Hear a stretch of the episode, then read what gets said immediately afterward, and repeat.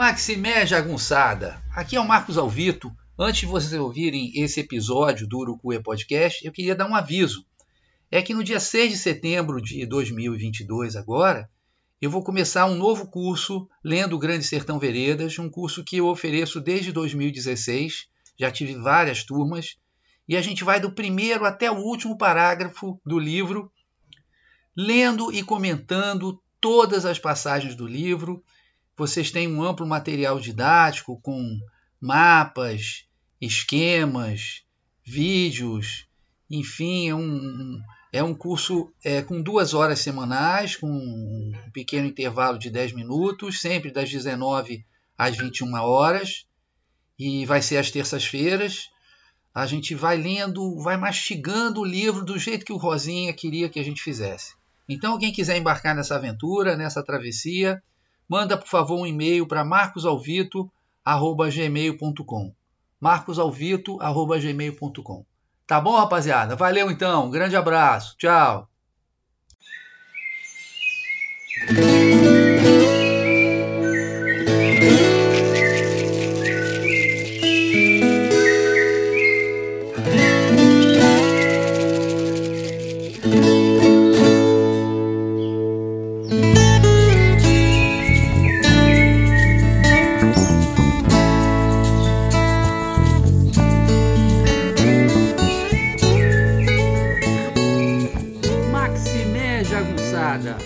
Bem-vindos e bem-vindas a Urucuia, um podcast feito para te ajudar a ler Grande Sertão Veredas e outras obras do nosso amado João Guimarães Rosa. Eu sou o Marcos Alvito. Maximé Jagunçada! E aí? Tudo bem com vocês? Tudo tranquilo? Espero que sim. Vocês devem ouvir esse podcast quase na véspera de um momento muito importante para a história do Brasil. Vamos então para o Urucuia Podcast número 71, que na verdade tem como tema o Diário do Urucuia 26, que se chama A Era do Gelo, para que servem os envelopes e histórias do seu Vanderlei. Vão até o final, que as histórias do seu Vanderlei são geniais. O primeiro sinal da minha inadequação ao mundo foi a famosa revolta do pijama aos sete anos de idade.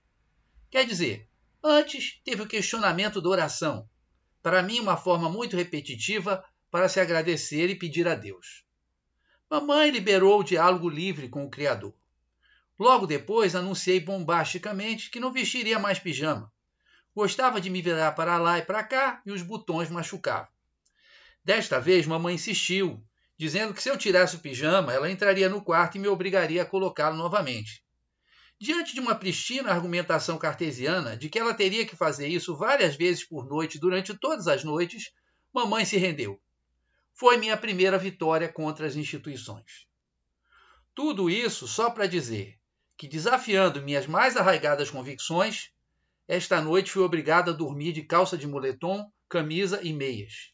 E mais, no meio da noite, com frio, vesti um casaco. Porque parece ter sido o início da Era do Gelo, e de manhã chegou a fazer 6 graus em Urucuia, sertão profundo de Minas. Ou vocês acham que eu abro mão dos meus princípios assim tão facilmente? Estou até pensando em recomendar ao empreendedor Mor a construção de lareiras nos quartos deste hotel. Vai dar manchete em todos os jornais. E vocês não se esqueçam de trazer cirolas, suéter, boné e luvas quando vierem ao sertão. O mundo está acabando e dando aviso a gente é que não está prestando atenção. Por tudo isso, hoje resolvi ficar na toca, transcrevendo mais uma entrevista com uma mulher sertaneja de pensamento, força e ação que logo apresentarei a vocês.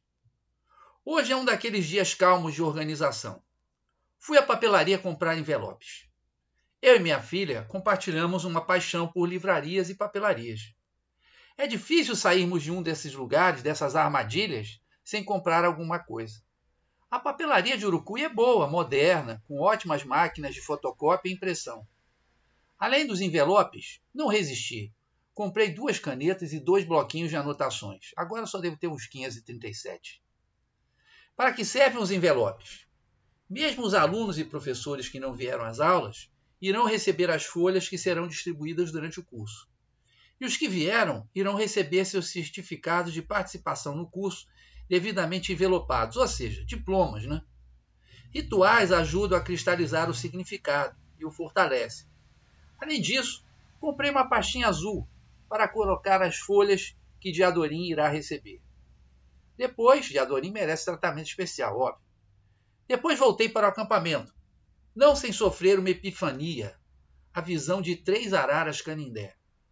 Até então, já no 26º dia de Urucuia, só havia visto araras sozinhas, ou, mais frequentemente, em duplas, ou casal às vezes. Depois do sete, é que a distância, assim, eles voando, é meio difícil saber quem é o macho e quem é a fêmea. Para quem entende, né? Tem a coisa do tamanho, tem muitas outras coisas. Mas tem espécies de pássaro que o macho e a fêmea são diferentes em termos de pelagem, né?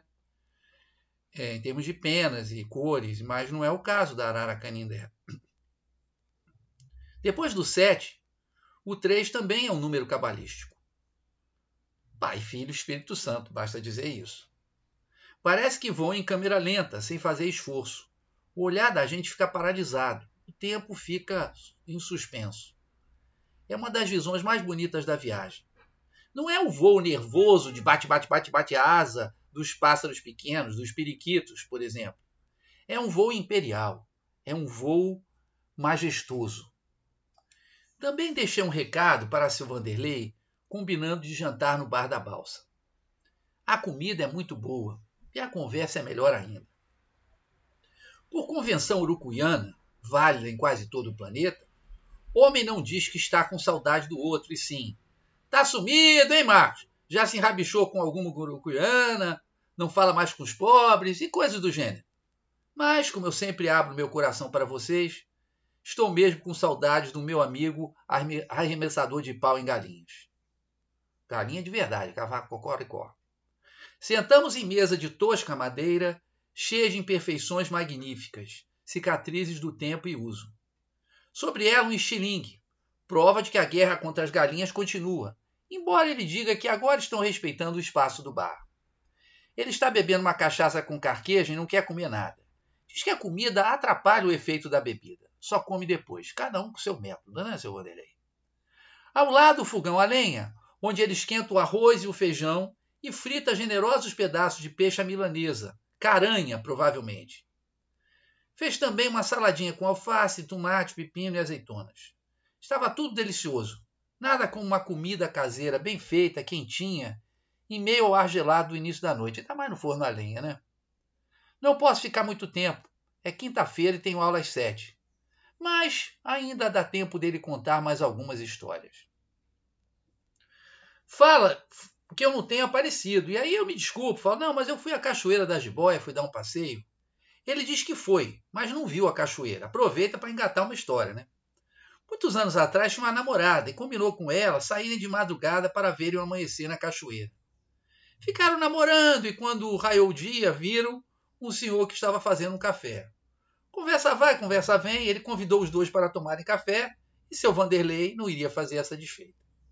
Dali partiram para outra cachoeira, a cachoeira da ilha, onde estava acontecendo um churrasco com direito à cachaça. Essa outra cachoeira nem é uma cachoeira direito, só uma pequena queda d'água. Mas depois de uns goles, estava tudo muito bom. Ele nem se lembra como voltou para casa e muito menos não viu Cachoeira da Jiboia coisíssima nenhuma. Seu Vanderlei já praticou motocross, dirigiu ônibus escolar, foi motorista do prefeito e dirige qualquer carro ou caminhão que você colocar na mão dele. Teve um primo rico que estava começando um negócio no Pará, a 2.500 quilômetros de distância. Seu Vanderlei foi e voltou cinco vezes, o que nas minhas contas dá 25 mil quilômetros. Não sei fazer os cálculos, não, mas deve dar algumas voltas pelo planeta inteiro. Fala que adorou, só não gostou muito da comida. Uns peixes cozidos sem muito tempero. Aí, pessoal do Pará, sou eu que estou falando, não, seu Vanderlei, tá? Mas valeu pela aventura, passou até por terras indígenas. Os índios ficavam no botequim enchendo a cara. É ele que está dizendo, hein? A gente chegava, pagava eles e eles voltavam para o botequim para beber o dinheiro. Gosta de estrada, de movimento, tem de tudo, mulher, índio, cigano. Sempre fui de rua. Quando era mais jovem, era festa atrás de festa. Ele já esteve em cada canto deste imenso estado, no caso Minas, maior do que a França, em todo tipo de estrada, deserta, movimentada, perigosa de asfalto, de terra batida, e naquelas que mal dá para saber onde é o caminho. Perambulou pelo sertão mais do que Riobaldo de Adorim. No norte do Brasil, só não conhece o Acre, de resto andou para cima e para baixo. Nem consigo imaginar quantas centenas de milhares de quilômetros ele já dirigiu no total. Agora, diz ele, sossegou um pouco.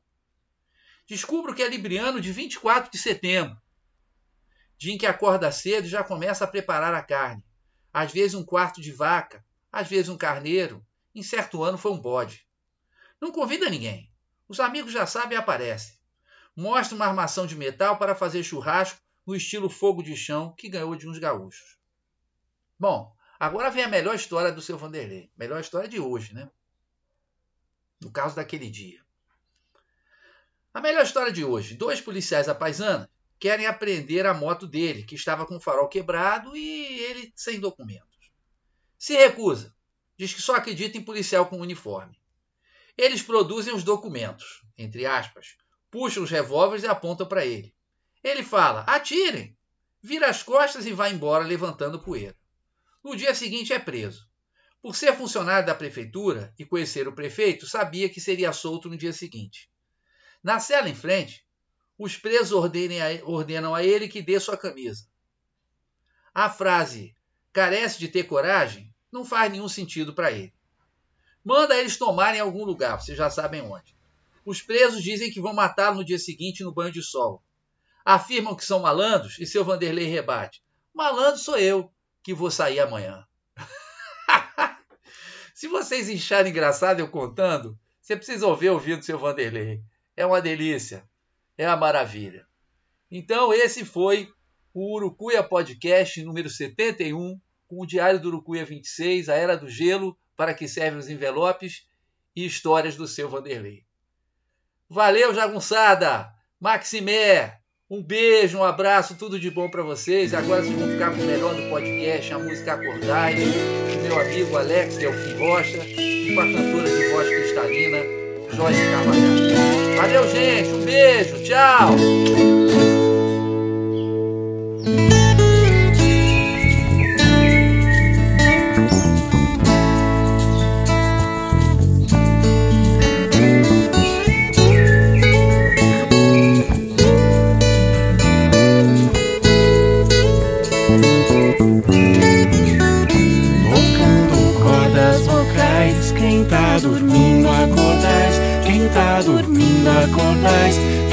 Tá dormindo acordais, a casa agora adentrais, quem tá dormindo acordais, quem tá dormindo acordais, quem tá dormindo acordais. Peço licença ao Senhor, trago cantigas de paz, viola fina ensaiando, o pôr do sol nos quintais, passarinho vem se